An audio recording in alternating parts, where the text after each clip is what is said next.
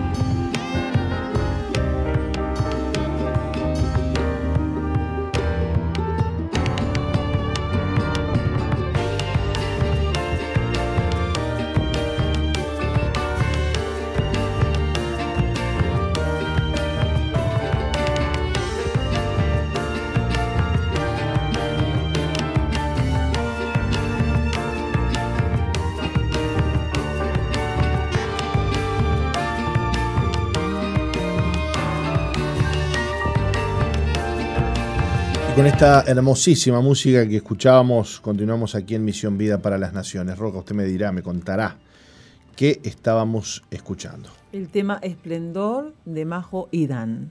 Muy linda música, ¿eh? Muy linda. Muy linda música de Majo y Dan. Hay por allí, eh, capaz que Pipo nos escucha, está ahí por allí un video muy lindo de del señor este Quique Pavón, que salió hace creo que seis días este, un tema muy bonito que capaz que lo pueden buscar. No sé si se podrá pasar.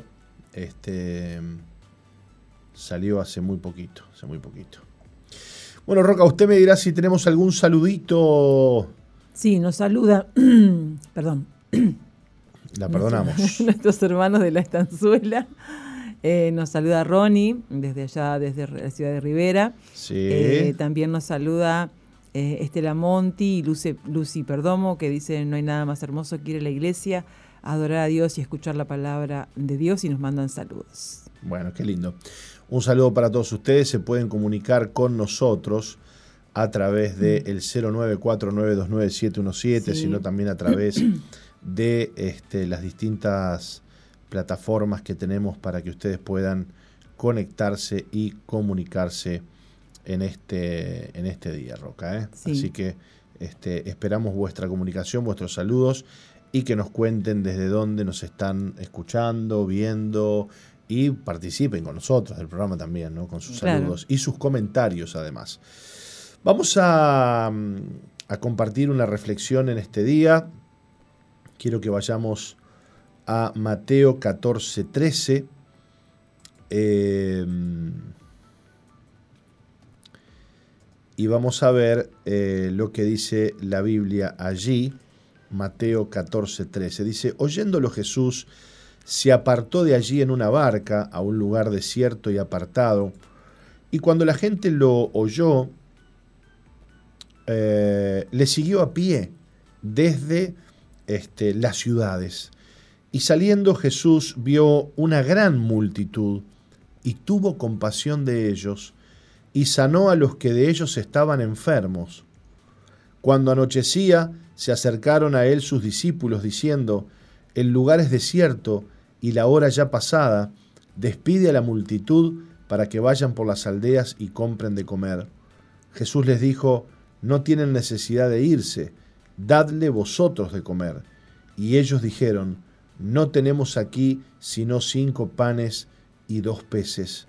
Él les dijo, traédmelos acá. Entonces mandó a la gente recostarse sobre la hierba, y tomando los cinco panes y los dos peces, y levantando los ojos al cielo, bendijo, y partió, y dio los panes a los discípulos, y los discípulos a la multitud. Y comieron todos, y se saciaron, y recogieron lo que sobró de los pedazos, doce cestas llenas. Y los que comieron fueron como cinco mil hombres, sin contar las mujeres y los niños. Hermosa esta palabra. Eh, primero, fíjese usted que no cuentan ni a las mujeres ni a los niños. Bueno, puede parecer un poco discriminatorio eso, sin embargo en aquella época y sobre todo en Israel se contaba a los hombres porque los hombres eran los que iban a la guerra. Claro. Y no a todos los hombres. Este, quizás eh, los que estaban por encima de los 50 años ya no se contaban porque como no podían ir a la guerra, este, no se los contaba. Así que 5.000 hombres sin contar las mujeres y los niños. Si nos pasa como aquí, y, y creo que en gran parte del mundo, que hay más mujeres que hombres, Roca, estamos hablando de que si hubiera este, más mujeres que hombres, ni le cuento, porque estamos hablando que podrían llegar a ser, no sé, 15.000 personas o más, las que comieron ese día. Este milagro fue un milagro extraordinario. 15.000 personas. Y sí, Hay es- que darle, yo apenas estoy cocino para dos, digo, ay señor, sí, claro. y- y te- y que me salga para ahora y para la noche. te volvés loco, y decís, ay, ¿qué hago? Bueno, a ver, me hago un guiso, le echo un poco de agua a la noche. Sí.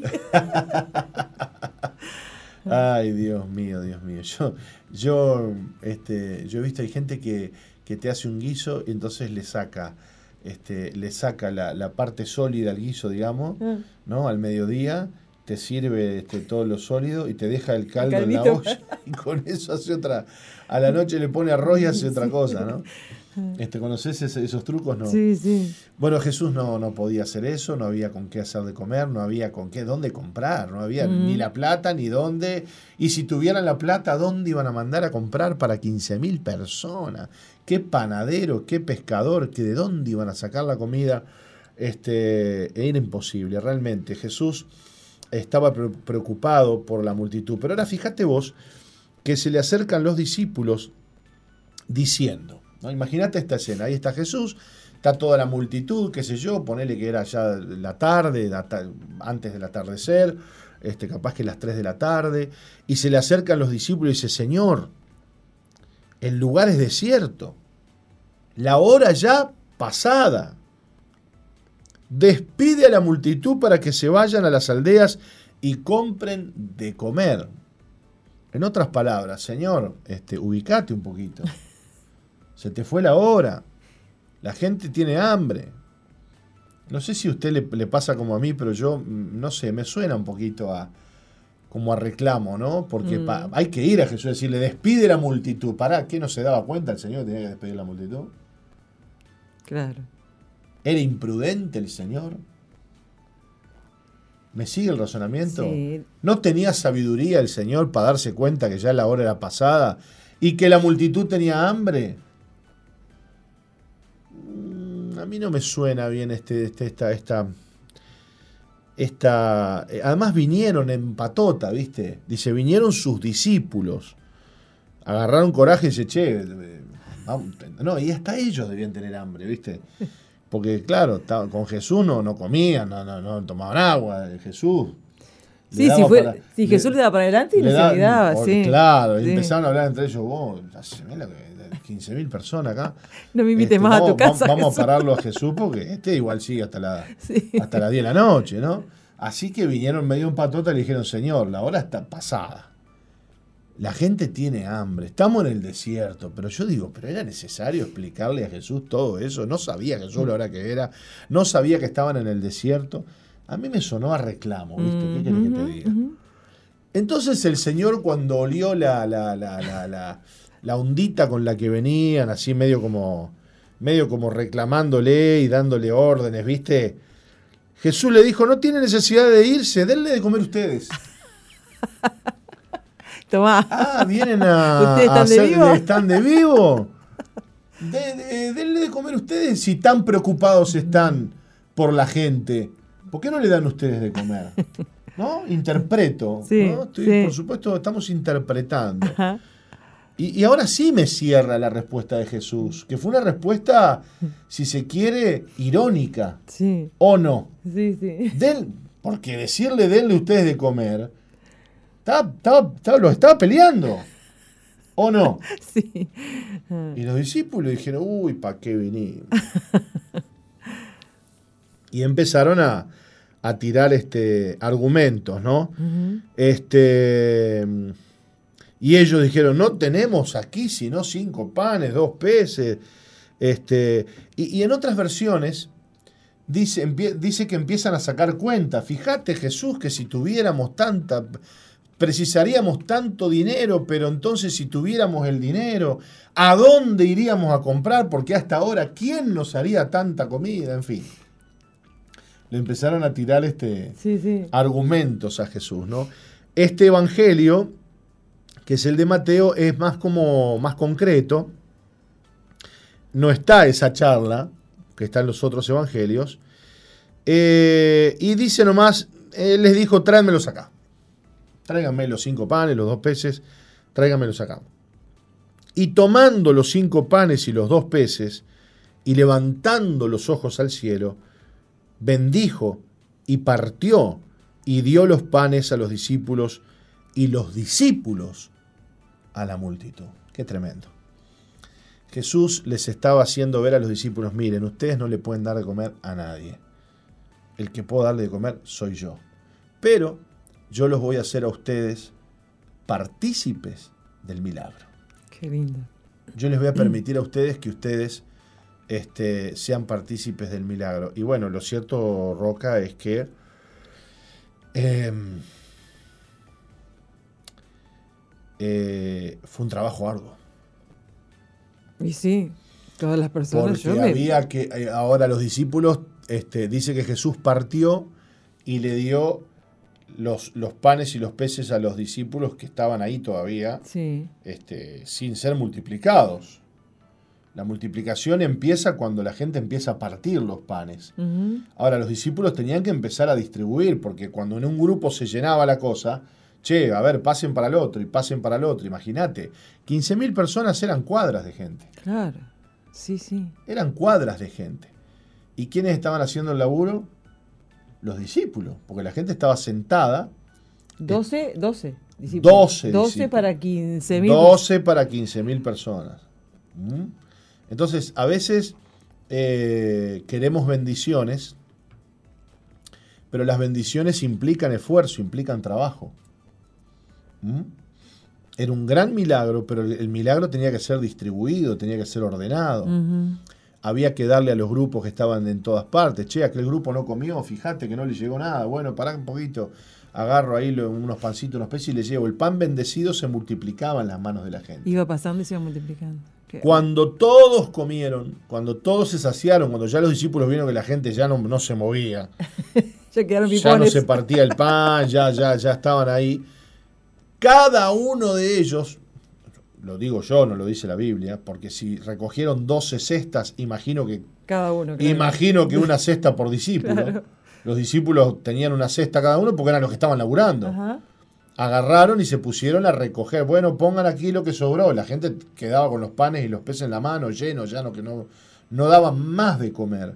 Y lo que tenían en la mano, los pedazos que tenían en la mano, los empezaron a colocar en la cesta. Cada discípulo trajo una cesta llena este, de comida, después de haber este, dado de comer a toda una multitud. Eso, eso nos, da, nos da la pauta de que cuando Jesús hace el milagro, te sacias, pero también te sobra. Es un milagro que, termina abundando, que no es escaso.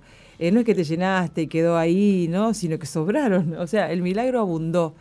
Y qué bueno, ¿no? Que, que mismo los, fueron los discípulos los que se quejaron y no la gente, porque imagínate las 15.000 personas y Jesús, que no tenemos para comer.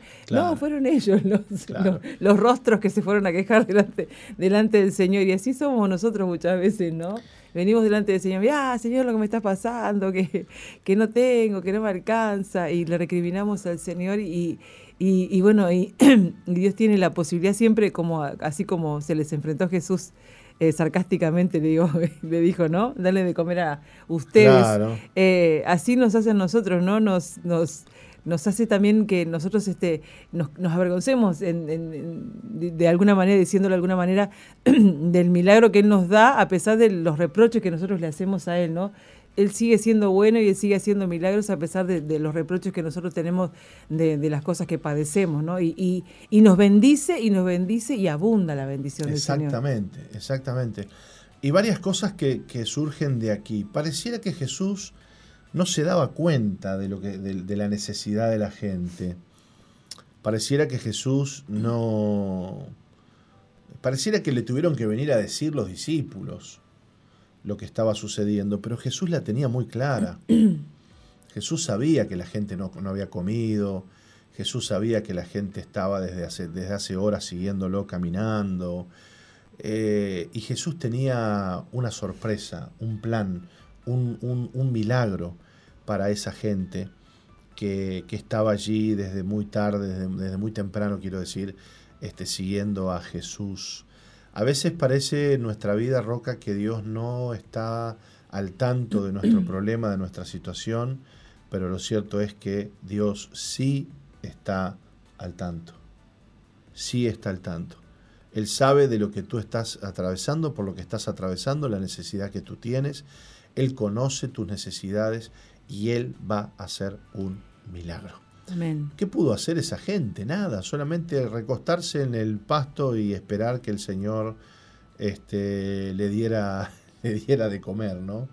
Este, Imagínate el milagro. Y aún con el riesgo, Roca, de que en algún momento Jesús llega a decir, ustedes vienen, me siguen porque quieren que yo les dé de comer. Porque claro, se corrió la bola, ese che, mirá que no sabes cómo, cómo morfamos. no sabes lo que fue, es un cultazo. Este, nos enseñó la palabra el Señor y después nos dio de comer. Y Jesús un día se enojó y le dijo, ustedes están acá porque quieren que yo les dé de comer. Eh, Jesús arriesgaba al hacer ese milagro cosas y que la gente le siga para que, para que Jesús le dé de comer. Pero aún así Jesús este, le proveyó a la gente lo que necesitaba. Así es el corazón de Dios. Dios nos va a proveer para nuestras necesidades y, lo, y nos va a multiplicar.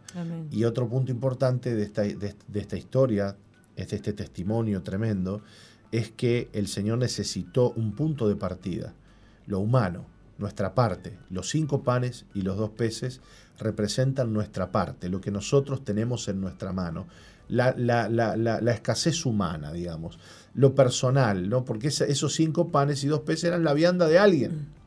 Dice, che, me, va a seguir a Jesús, me voy a llevar cinco panes y dos peces porque me agarra el hambre. Ese fue precavido. Eh, claro. Y, en un momento dado aparece ese quizás llevándole a Jesús algo para comer, o vaya a saber, o sea, no, no, no sabemos bien por qué aparece eso ahí. Pero alguien trajo una especie de ofrenda, che, Jesús, mirá, por lo menos tenemos esto para, para vos. Y Jesús dice que tomándolo lo, y mirando al cielo lo bendijo y ese fue el punto de partida para el gran milagro. Bueno, la pregunta es, ¿qué tienes en tu mano? Aunque parezca pequeño lo que tú tienes en tu mano, cinco panes, dos peces, ¿qué puedo hacer con esto? Bueno, con eso Dios puede hacer grandes cosas. Presentáselo al Señor y el Señor va a bendecir tu vida, aunque tengas cinco panes y dos peces. Nos vamos a la pausa de las 12, Roque, ya volvemos. Vamos.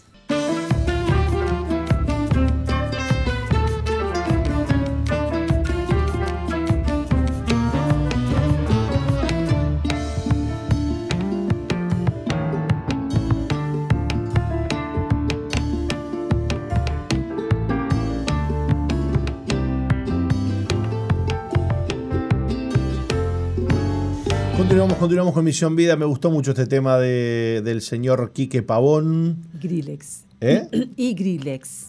¿Y cómo se llama el tema? Lo volvería a hacer. Muy buen tema, creo que tiene seis días, siete días de, de, de, de, ¿Cómo es? Se me fue la palabra. Seis días de. ¿Cómo que se llama cuando usted este, lanza un tema? Bueno, del lanzamiento del tema. El estreno, el estreno. Muchas gracias, Colocho. Seis días del estreno de, este, de, este, de este hermosísimo tema que compartíamos este, con ustedes aquí en Misión Vida para las Naciones. ¿Y qué andará el apóstol? Bueno. A ver qué día es hoy. 16. Eh, el 20 y 21 iba a estar en San Juan. ¿No? Sí, en la iglesia de San Juan.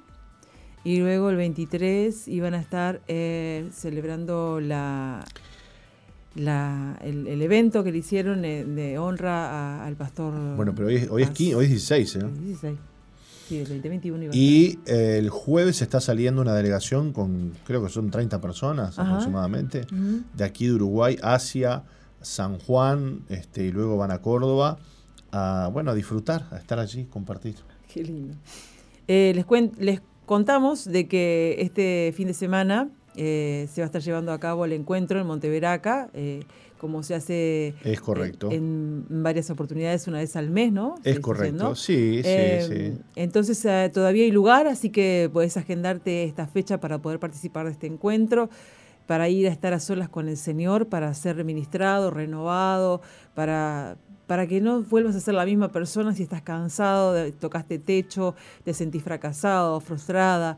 eh, cualquiera sea la situación que estés, pero que no es una situación linda que estás viviendo, puedes ir a encontrarte con el Señor y te aseguramos que los que se presentan delante del Señor nunca más se van igual. Así que te invitamos a que puedas participar del encuentro en Monteveraca, el 19 al 21 de agosto. Todavía hay lugar, así que puedes, tenés tiempo para agendarte.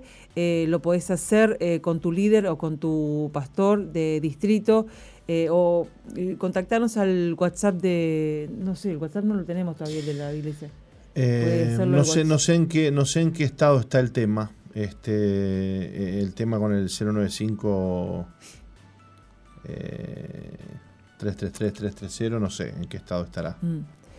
Bueno, entonces contactate con tu líder o con tu pastor de, distrito, así puedes este, participar de este próximo encuentro. También les recordamos que a las 15 horas hoy en nuestra iglesia central, Avenida 8 de Octubre 2335, tenemos la reunión de damas. Si bien la pastora Marta se fue de gira con el apóstol, eh, sigue las reuniones, siguen la presencia de Dios en la iglesia y el espacio para todas las mujeres para que puedan ir a estar a solas con el Señor, para que puedan ir a escuchar palabra de Dios, ser ministradas y bueno, y orar, orar por tu vida y por tu familia. Te esperamos a las 15 horas y a las 19 y 30 horas está la reunión de líderes en nuestra Exacto, iglesia central. exacto, exacto.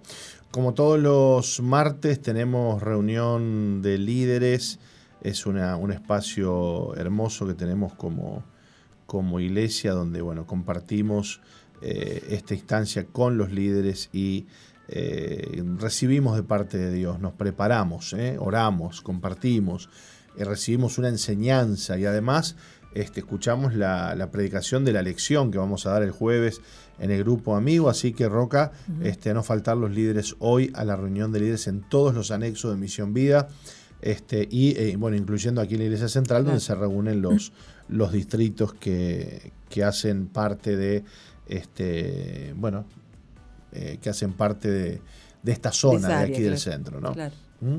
Muy bien, eh, dicho esto, vamos a, a reflexionar en la palabra de Dios. ¿Qué le parece. Roca? Tengo la, la lección titulada Cuando Dios establece nuestros pasos. No sé si usted la tiene por allí. Y si la tiene, le voy a pedir que nos la comparta, por favor. Muy bien. Eh, hay camino que al hombre le parece derecho, pero su fin es camino de muerte. Esto dice la Biblia en Proverbios 14, 12. Cuando alguien dice voy a ser millonario para demostrar que valgo algo y realmente lo logran, eso puede ser increíblemente peligroso. A veces lograr nuestras aspiraciones puede ser más difícil de superar que el dolor o el fracaso, porque entonces el orgullo puede entrar en nosotros. Empezamos a pensar cosas como, vaya, estaba buscando el amor y lo encontré, estaba buscando el éxito y lo encontré, soy exitoso, amado y estoy bien adaptado. El orgullo entra a es- en escena y se convierte en un baluarte. Mm, Hay personas que incluso pueden llegar a ser, a ser así mientras están haciendo obras de buen cristiano. Esas obras no nacen de la gracia, no nacen del amor, nacen de un sentido de tengo que hacer algo, que algo suceda para poder sentirme bien conmigo mismo. Voy a tomar el control de mi vida, voy a aliviar el dolor de mi vida, me aseguraré de que mis planes funcionen bien. Cuando Satanás pone la mentira de la autosuficiencia en tu corazón y comienzas a creerla, el orgullo comienza a, creer, a crecer muy rápidamente. Por lo general, esto se manifiesta cuando desarrollas una estrategia para hacer que la vida funcione a tu favor. Dios, en su misericordia, eh, a veces permite que nuestras estrategias fracasen y nuestros planes fracasen para salvarnos. Cuando esto sucede tenemos que sentarnos a decir, está bien, le voy a pedir a Dios que derribe esta mentira que dice que puedo trazar el camino de mi propia vida.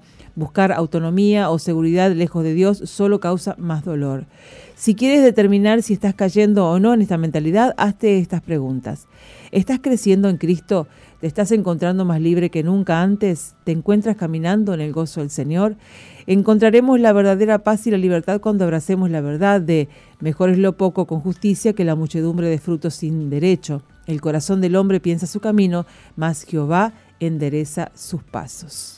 Bueno, cuántas cosas lindas eh, nos enseña esta, esta reflexión. Y el peligro de que eh, nos pasen eh, estas cosas buenas, entre comillas, cuando las buscamos, porque muchas veces yo he escuchado muchos cristianos decir, eh, bueno, sí, yo tuve que tomar esta decisión y entonces yo salí a buscar eso que, quería y yo hice aquello y yo hice lo otro y bueno, y gracias a Dios lo logré. Y vos, vos ves que cuando te lo dicen, este, emanan un olorcito a, a orgullo, ¿viste? A soberbia, ¿no? Este, no, no es tanto Dios que me lo dio, sino que yo lo tuve que, ir a buscar y yo lo tuve que lograr y yo lo tuve que hacer. Y bueno, lo cierto es que mm, el Señor es el que mm, guía nuestros pasos y el que hace que las cosas sucedan en nuestra vida. Eh, muchas veces hay cristianos que dicen, no, pero yo algo tengo que hacer.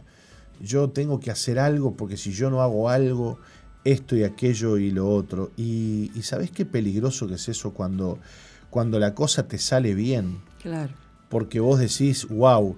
Eh, Todo lo que puedo hacer. Claro, mirá lo que he logrado, ¿no? Mirá lo que he eh, logrado, mirá lo que he hecho, ¿no?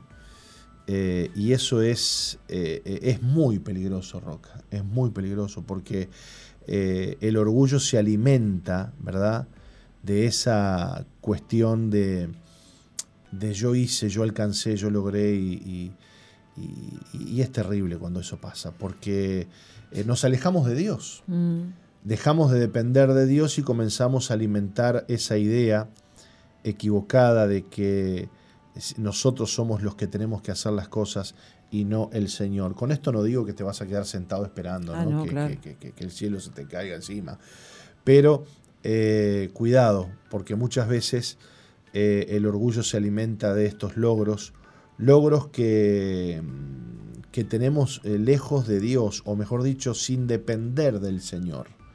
Sin depender del Señor.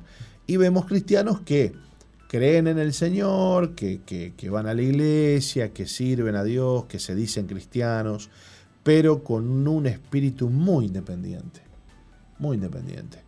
Eh, a la larga, a la larga eso es, es destructivo.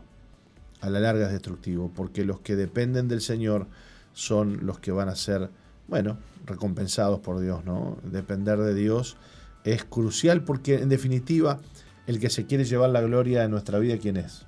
Es Dios. Y es Dios. Dios no va a compartir la gloria con nadie.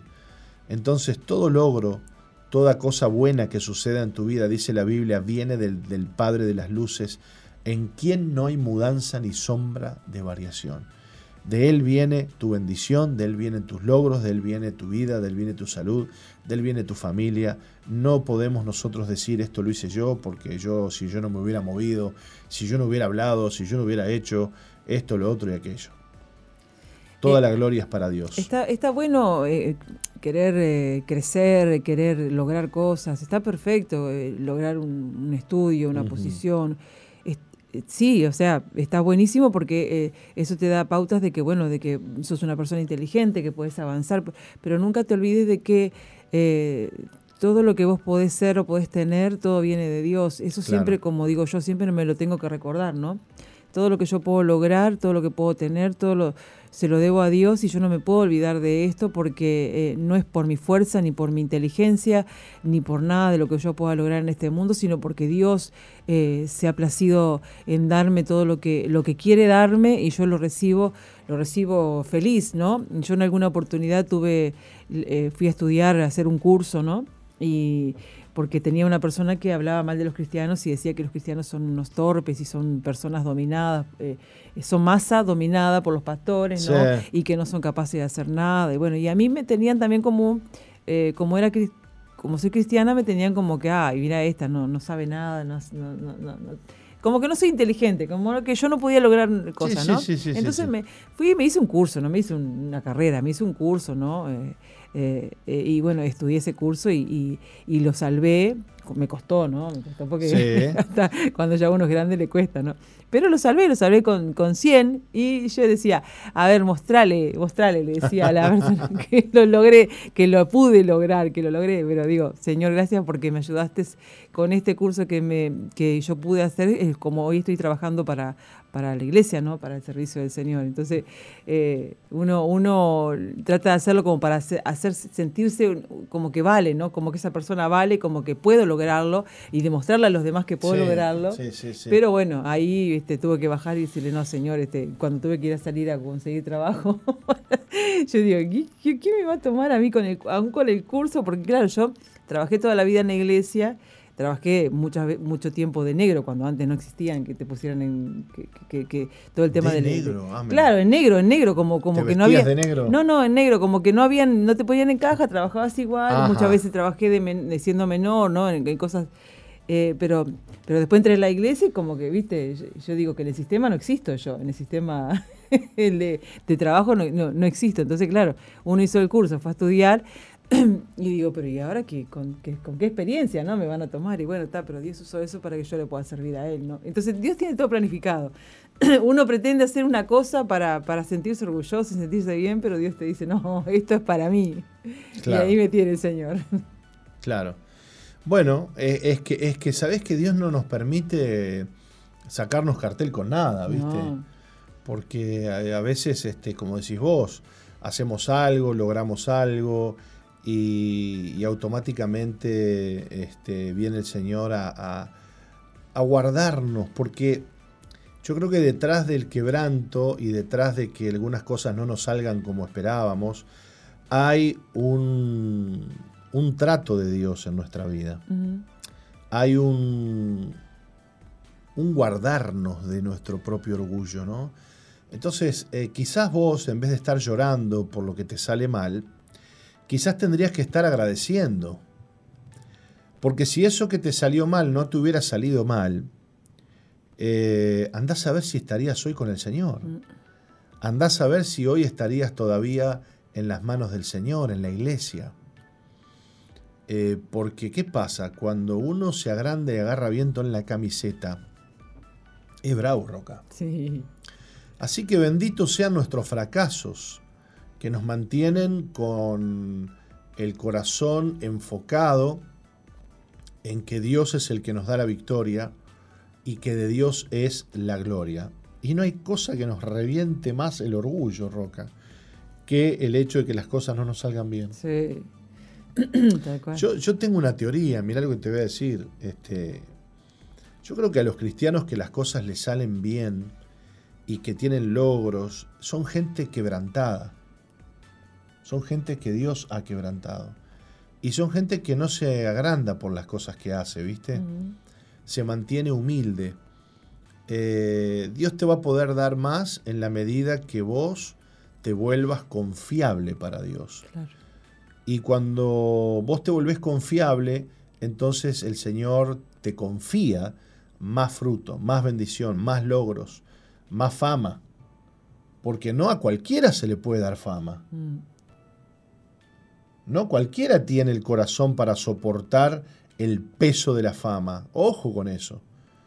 Por eso hay que respetar mucho a los pastores, apóstoles, que son famosos, que todo el mundo los ve, que están en, la vitrina del Evangelio. Cuidado con hablar de esa gente, porque Dios la puso ahí. Claro. Eh, cuando una persona puede ser este, famosa y conocida, es porque Dios ha tratado con esa persona, la ha quebrantado, este, la ha tratado, y bueno, y si, y si, por, y si de alguna manera esa persona llegó a la fama o se conoce habiendo em, tomado algunos atajos humanos, humanoides, quédese tranquilo, que del Señor nadie se escapa. Claro. Eh, Dios no puede ser burlado, dice Santiago. Mm. Todo lo que el hombre sembrare, eso también segará. Y aún los mismos pastores que están que son reconocidos, que están eh, muy allá arriba, que uno los ve, viste, y muchos los critican. y, qué habrá hecho para llegar ahí y cómo, y cómo tiene a la gente esclavizada y dominada, como le dicen siempre el apóstol, ¿no? Pero uno ve el corazón, eh, cuando, cuando, cuando el corazón de ese pastor, de ese siervo es humilde, ese siervo permanece. Eh, cuando un corazón se vuelve orgulloso y se vuelve eh, como que, bueno, la fama se le subió a la cabeza, Dios se encarga de, de, bajar, de bajarle del pedestal, ¿no? A esa persona pero, pero sí, como decís vos, un, un pastor que llegó hasta determinado lugar es una persona que ha sido tratado en su, en su orgullo, en su soberbia, y que bueno, que, que termina siendo humilde, ¿no? Y reconociendo que, que toda la obra que hace, y a, y a, los que están abajo, ¿no? Porque a los que estamos abajo mirando a los pastores, de hecho, tomamos ejemplo, ¿no? Y vemos el caminar de ellos, como, como nos ha tocado a nosotros mirar el, el, el caminar de nuestro apóstol y saber que, que aunque muchos lo critiquen, nosotros lo, admiramos y sabemos que, que él, bueno, que, ha sido tratado mucho por Dios y que él permanece, permanece donde está hoy porque es una persona que, eh, como yo siempre digo, no se casa con nadie. A él no lo cambias de opinión, él ama a Dios y él está determinado en llevar el Evangelio y el reino de Dios a, toda criatura y, él no va a, a, transar con nada de este mundo. Entonces, al conocerlo a él, lo admiramos y sabemos que es un hombre que realmente ha tenido un encuentro con el Señor y que es lo que nosotros también anhelamos, ¿no? Los que estamos debajo de él. Y que la gente, la gente ignora muchas veces, Roca, eh, qué es lo que hay detrás de esas personas que Dios ha levantado. Mm. Ignora el proceso, ignora la lucha, ignora el precio que han pagado. Mucha gente critica los logros, ¿no? Porque esto, porque lo otro, porque aquello, pero hay un precio muy grande que, se ha pagado este, y, y, eso es lo que realmente hay que entender, que si la persona está donde está es porque el Señor le ha levantado y le ha bendecido. Nos tenemos que ir a la pausa de doce y media, ya volvemos, Roca, no se nos vayan. No cambies, ya volvemos con Misión Vida. Sigue al apóstol Jorge Márquez en su fanpage en Facebook, Jorge Márquez.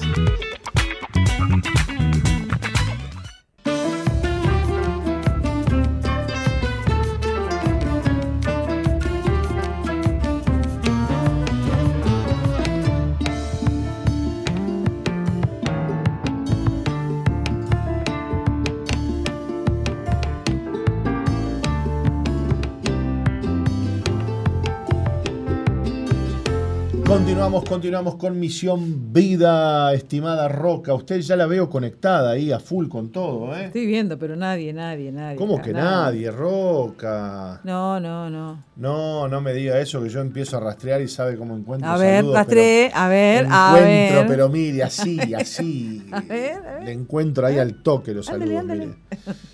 Mire lo que le estoy diciendo. Bueno, estábamos escuchando un lindo tema. Sí. Qué lindo, qué gusto que da escuchar variación de temas. sí, la verdad el grupo se llama La Feria y quisiera saber por qué se pusieron La Feria, pero bueno. ¿La Feria? Sí, La Feria. y el tema se llama Desapercibida. Cada uno se pone la música, el tema que quiere. Bueno, me gusta saber porque soy chusma. ¿Por qué se llama Roxana usted? Mi mamá y papá me pusieron. Ah, bueno, bueno, bueno. Ante todo, tened entre vosotros ferviente amor, porque el amor cubrirá multitud de pecados. Los cristianos debemos amar hasta más no poder, lo que incluye cubrir multitud de pecados. Se debe afrontar el pecado, pero también se debe perdonar. Eso es lo que implica cubrir.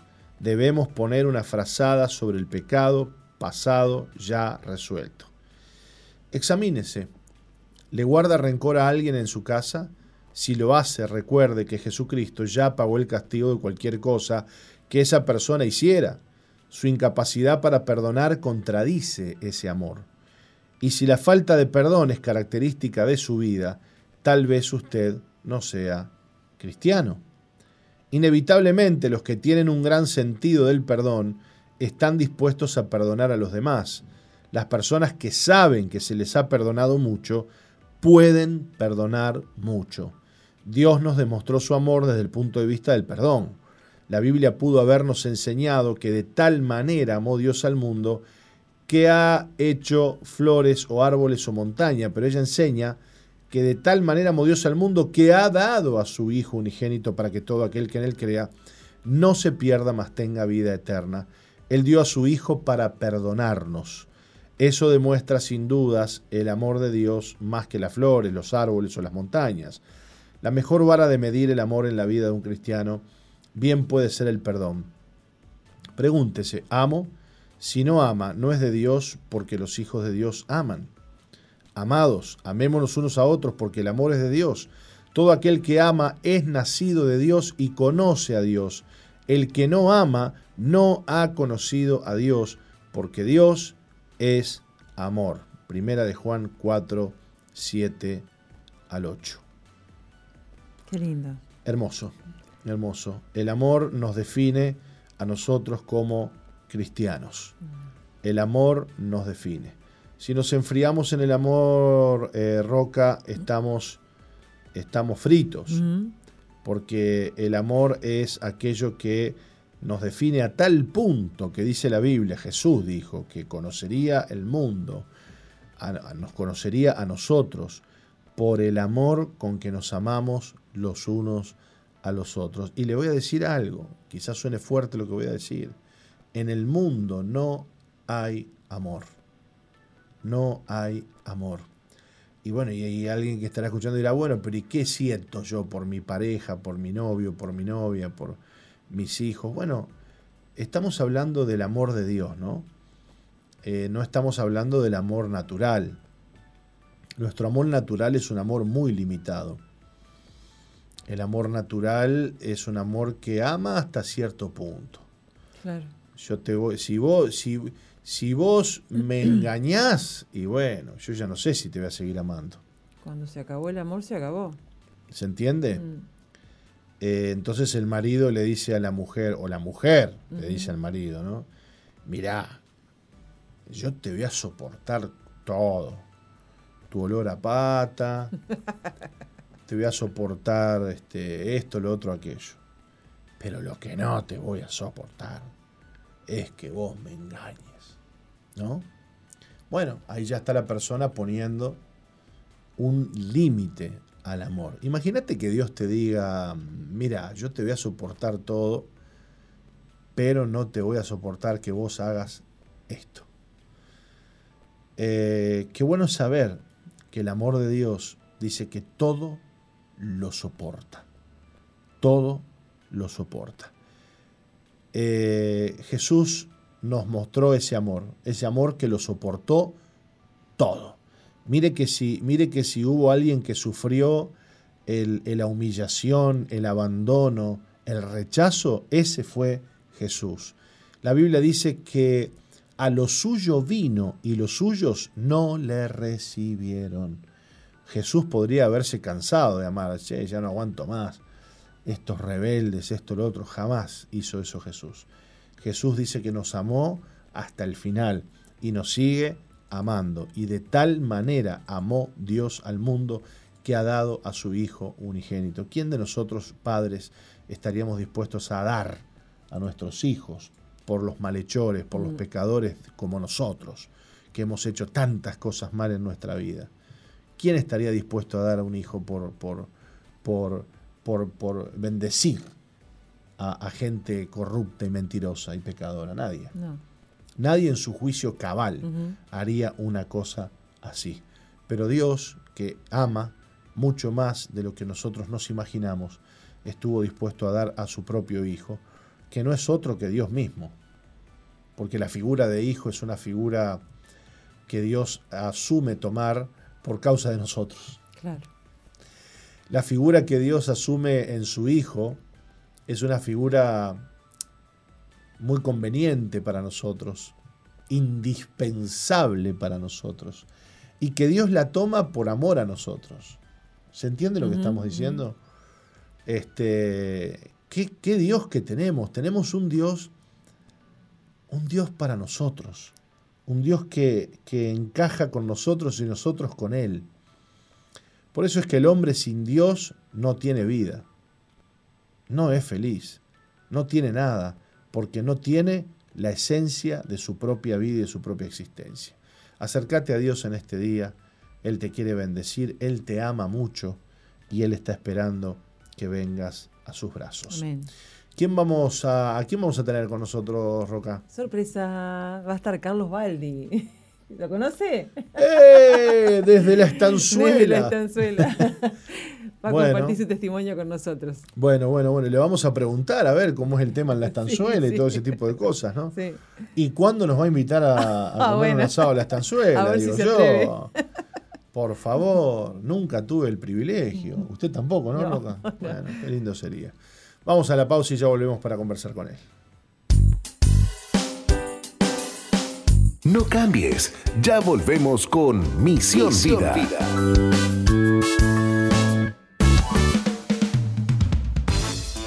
Sigue al apóstol Jorge Márquez en Twitter e Instagram, arroba Jorge Márquez Arroba Uy. Jorge Márquez Uy. Y suscríbete al canal de YouTube Jorge Márquez. Jorge Márquez.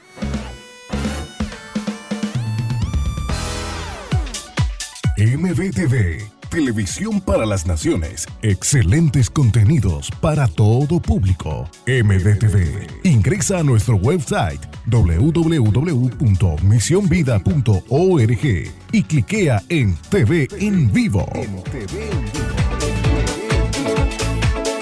Televisión para las Naciones.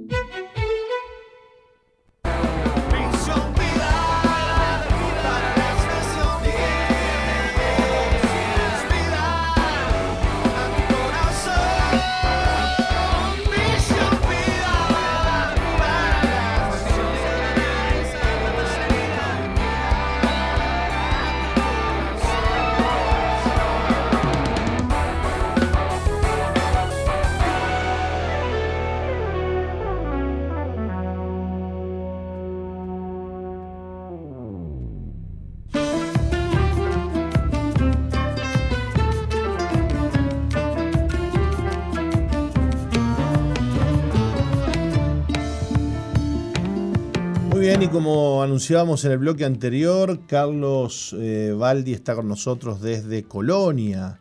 Este, no sé si estará en la estanzuela ahora, pero bueno, ya de paso le preguntamos. Carlos, bienvenido, ¿cómo te va? Hola, Pastor Martín. Buenos días. Sí, estoy en la estanzuela, estoy en casa acá. eh, y bueno, contento de poderme comunicar contigo.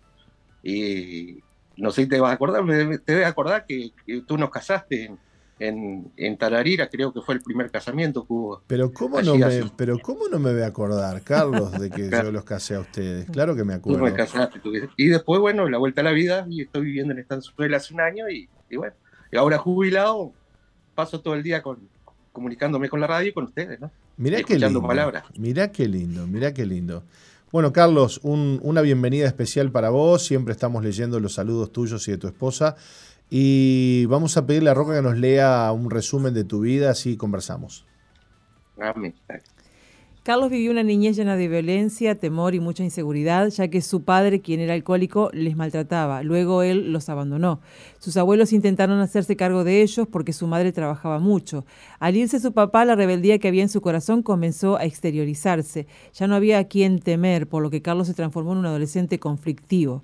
Sus abuelos lo mandaron a varios internados sin poder corregir su actitud. Desde muy temprana edad empezó a trabajar. Luego se casó y formó una familia, pero la destruyó de la misma manera que lo hizo su padre. Aunque Carlos odiaba como era su papá, se convirtió en un eh, vivo espejo de él. Al estar eh, por perder su segunda familia a causa de su alcoholismo y su violencia, comenzó a escuchar nuestros programas a la madrugada y anónimamente se comunicó en la radio. Tiempo después asistió a una de nuestras reuniones familiares y allí le dio lugar en su corazón a Jesús, del cual escuchó hablar. Dios ha transformado su vida, le enseñó a perdonar y día a día está aprendiendo a ser esposo y el padre que su familia necesita. Bueno, Carlos, eh, contanos cómo, cómo, Dios ha terminado, bueno, restaurando tu vida, ¿no? Eh, y haciendo de vos lo que sos hoy, pero eh, tuviste una, una niñez complicada. Sí, era bastante complicado, como dice la reseña, este, tenía un padre alcohólico, muy violento.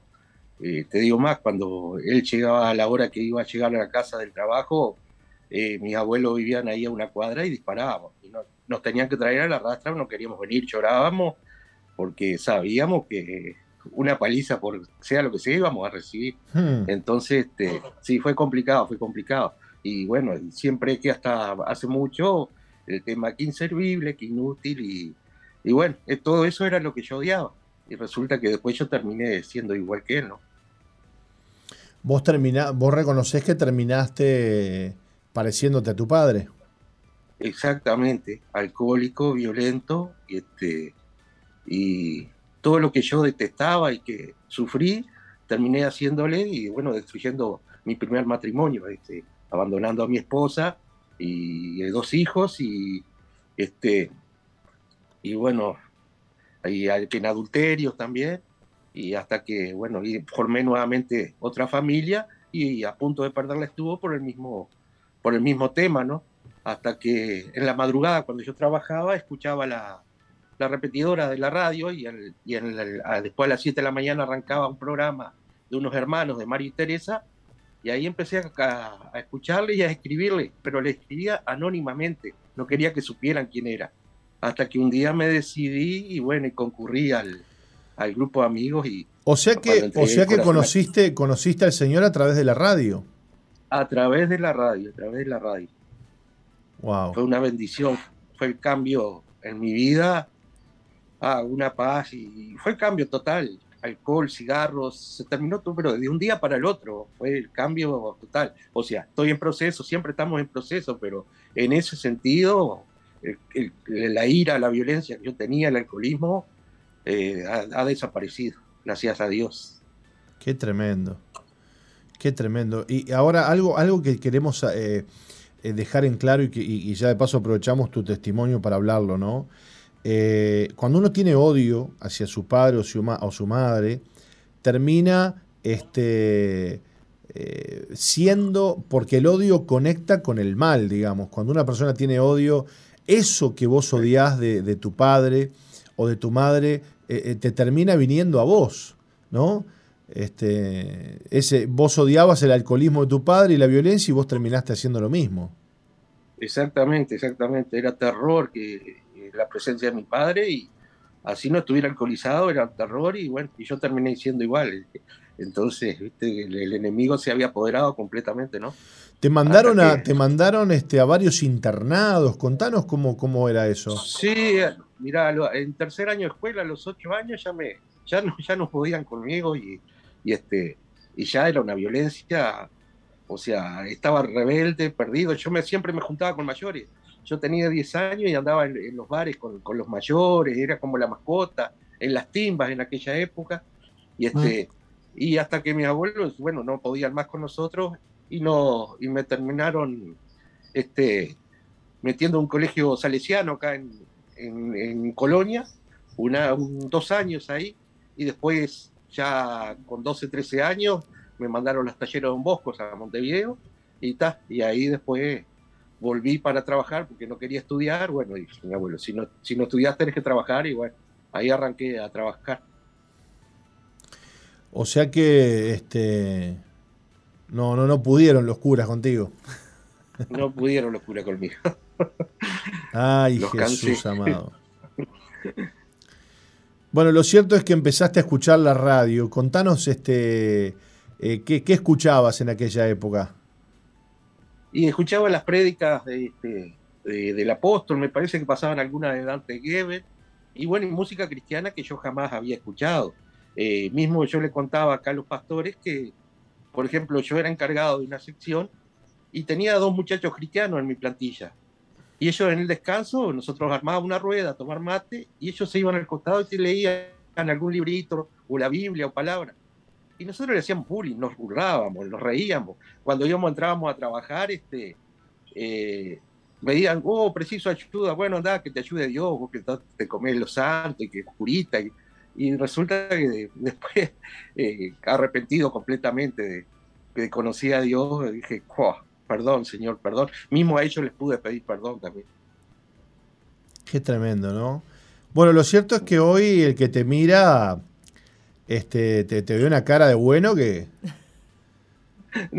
no sé si es bueno, pero bueno, he visto que, por ejemplo, comentaba la pastora que saliendo de, de la iglesia había un bar enfrente y un día la barra que yo estaba en el boliche siempre con ellos decía, dale loco, venía a tomar algo, dejá esa Biblia acá. Le digo, bueno, por suerte, eh, le digo, me gustó que me hicieran bullying, porque que reconozcan mi cambio, ¿no? Y este, eh, quedé encantado. Bueno, que te- puedan ver el cambio. Igual que este fin de semana estuvimos en una, en una panadería con mi esposa y con los hijos y, y también la, la, la encargada de la panadería. Che, dice, ustedes siempre juntos, qué, qué, qué bendición, dice, que siempre juntos, siempre acompañándose uno al otro. Y bueno, eso te llena de... Eso no lo logré yo, lo logró el Señor, ¿no? Qué tremendo, ¿no? Las cosas que, las cosas que hace Dios. Contanos hoy, bueno, este, eh, ¿qué haces en la iglesia? ¿Cómo, cómo estás? Este, ¿estás, Mira, sirviendo, al- ¿Estás sirviendo al Señor? Estamos ahora como estamos medio aislados acá en, en, en Estanzuela, aislado, ¿no? Porque estamos a, a 15 kilómetros, pero digo, vamos los fines de semana y algún grupo de amigos. Estamos orando con el pastor para poder abrir un grupo de amigos aquí en la Estanzuela, que sería una bendición. Este, y bueno, y acá estamos peleando, luchando cada día a día. Peleando la buena batalla de la fe. Amén, amén, sí señor. Qué lindo, querido, qué lindo, qué lindo, qué lindo. Gracias por, por tu testimonio y, y le damos gracias al Señor por la radio, ¿no? Cómo la radio llegó Amén, ahí amén. a- a- al campo, tocó tu vida, el Señor a través de su palabra y hoy estás contando esta historia de cambio que es, que es hermosa, ¿no? Realmente. Este, que ¿cu- realmente ¿Cuántos, cuántos hijos tenés hoy, Carlos? Eh, son eh, seis en total. Seis en total. O sea, dos mi- de mi primer matrimonio y cuatro de mi segundo matrimonio. ¿Y, y cómo sentís la relación con ellos? ¿Te considerás un padre cariñoso, un padre amoroso? Sí, la verdad que sí, luchando porque están en esa, dos de ellas están en la edad difícil que, que ellos conocieron a Cristo y ahora medio se han alejado, pero orando para que, poder vuelvan, que vuelvan al camino. Y los más Eso. chiquitos está, ellos están, están metidos ahí.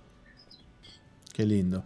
Dios te los va, Dios te los va a dar sin duda algunas. A esos hijos que, Un, que vengan un comentario extra, te digo, que eh, ¿sabes quién fue compañero mío de escuela y sentaba en el mismo banco en la época de los bancos sentaban de a dos, hicimos toda la escuela y el fútbol junto, era con tu cuñado Gustavo. Éramos íntimos amigos. Mirá, tenés Sí, que predicarle a mi cuñado, Gustavito. che. Sí, sí, yo le mando alguna y me da, me da me gusta y me le- siempre este, estamos, estamos a tiroteo por el, por el Facebook, pero este, seguro, estamos tan lejos que, pero yo lo tiroteo. sí. No, no, tirotealo bastante, agarrar la metralleta y tirar una, una granada de mano ahí que, que- a ver si Dios lo toca a mi cuñado de una vez. bueno, Carlos, este Bueno. te mando, te mando un abrazo, Dios te bendiga mucho. Y bueno, algún día vamos a ver si, si vamos por la estanzuela a, a- ¿eh? a comer un asado, ¿no? Me imagino que. ¿Cómo no? Bienvenido, cuando, cuando gusten. La casa está abierta. Vos orá para que Roca no vaya, porque si va Roca ahí tenés que comprar 20 kilos de asado nomás, por lo menos. Ah, pero yo pensé que lo traían al asado. Ah, bueno, lo que pasa es que el asado de allá del campo es más rico, ¿viste? Acá no, no, no, no. No hay, ¿viste? Bueno, pero ahora tenemos vamos a tener a- asado brasilero barato. Ay, Dios mío. Un abrazo, un abrazo querido. Dios te bendiga. Dios te bendiga Gracias. mucho. Bueno, y Dios bendiga a toda la audiencia que, que está con nosotros. Bueno, le vimos la cara a Carlos que saluda Sí. todos los días desde la estanzuela. Bueno, hoy el testimonio fue desde la estanzuela. Sí. Qué bien el internet de la estanzuela, ¿eh? Sí. La estanzuela, pero con, con buen internet. Eh, nos vamos nosotros hasta aquí, Misión Vida, Roca. Mañana estaremos de regreso por estos lados. A ver si mañana lo podemos llamar al apóstol. ¿eh? Bueno, bueno. Vamos, a, vamos a coordinar ahí una, una entrevista, por lo menos, Sí. ¿eh? con el apóstol, a ver eh, qué anda haciendo. Lo vimos por allá por Haciendo la nieve. angelitos en la nieve. Lo vimos por allá por la nieve, así que este, vamos a, a llamarlo para que, para que, a ver, que nos cuente qué, qué está haciendo y, y todas las cosas vividas en Sí, estos días sí. y, y que se van a estar viviendo también. Eh, nos despedimos. Volvemos mañana a partir de las 11 de la mañana aquí en SOFM 91.5.